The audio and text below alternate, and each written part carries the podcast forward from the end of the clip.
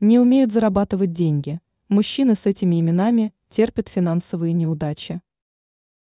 Имя человека напрямую отражает его характер, манеру поведения и даже умение распоряжаться финансами.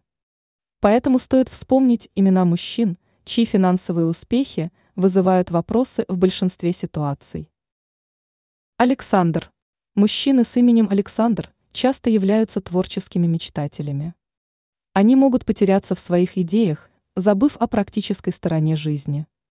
Неудивительно, что финансовая стабильность становится для них вызовом, когда реальность требует конкретных шагов. Игорь. Игорь характеризуются своей бесстрашием и любовью к риску. Они могут быть склонными к странным инвестициям и играм на бирже, что приводит к финансовым неудачам. Импульсивность и желание быстрого успеха могут стать причиной потерь. Самое интересное, что Игорь редко делает выводы из своих ошибок. Максим. Мужчины с именем Максим могут быть творческими и увлеченными, но часто теряют финансовый фокус. Без четкого плана и стратегии они могут сталкиваться с финансовыми трудностями, так как их энергия рассеивается в различных направлениях. Денис. Денисы обожают азарт и волнение. Они могут стать игроками на деньги, не обдумав свои финансовые решения.